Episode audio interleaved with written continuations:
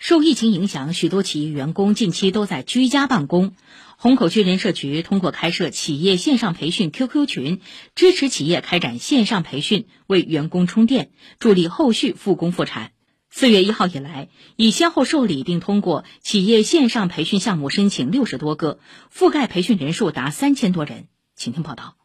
再来看一下，我们去新拓展一个项目做市场调研的时候。德律风置业有限公司人力资源部丁娜最近和同事们一起参加了线上培训学习。他说：“我们物业转型升级推动力等等的二十五门课程，参训人员大概在六百七十人左右。通过这样形式的一种在线学习，也是将进一步促进我们员工岗位能力的提升。”龙之谷数码科技人力资源部朱玲也在替公司筹备线上培训。他告诉记者，近期看到虹口区正在受理企业线上培训的公告，便通过人社自助经办系统惠企点单办中的企业职工线上培训申报备案菜单提出培训需求。如果有疑问，还有虹口就业促进中心的专员进行解答。培训的课题呢，是在征集了大家的意见后甄选出来的，也是比较热门的一块。就我们会有一个专门的一个线上的企业申请培训咨询群，就促的老师每天上午一次，下午一次都会解答大家的提问，然后对于我们提交的申请备案都会很快速的处理，有问题的话都会直接电话跟我们沟通。